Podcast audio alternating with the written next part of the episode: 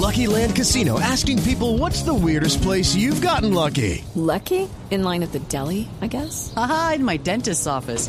More than once, actually. Do I have to say? Yes, you do. In the car before my kids' PTA meeting. Really? Yes. Excuse me, what's the weirdest place you've gotten lucky? I never win and tell. Well, there you have it. You can get lucky anywhere playing at LuckyLandSlots.com. Play for free right now. Are you feeling lucky? No purchase necessary. Void where prohibited by law. 18 plus. Terms and conditions apply. See website for details. El padre Alberto Linero es periodista y también está en Mañanas Blue.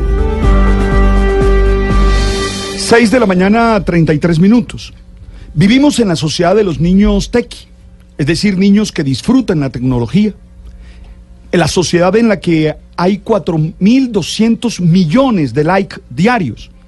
En la que se asegura que para el futuro será necesario, según la OCDE, en su reporte titulado New Skill for the Digital Economy, tener las siguientes habilidades digitales para poder ser útil y productivo.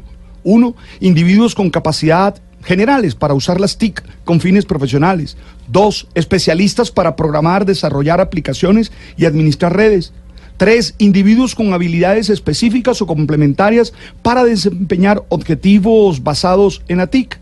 Vivimos en la época de la hiperconexión a través de las redes y las TIC, esas que se expresan en las 150 veces que miramos el celular al día.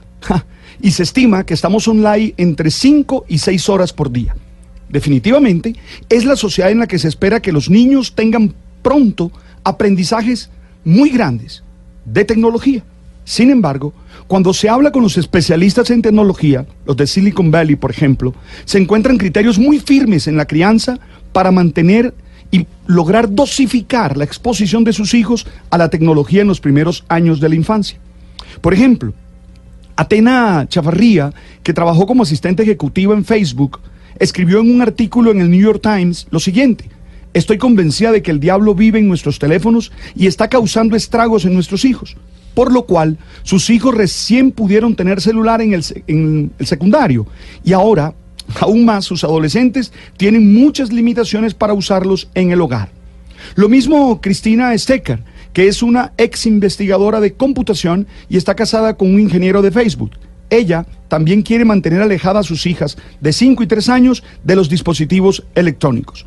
Solo les permite exponerse a las pantallas por tiempo limitado cuando tienen que hacer un viaje largo en un auto o los viernes cuando comparten entre todos una película familiar.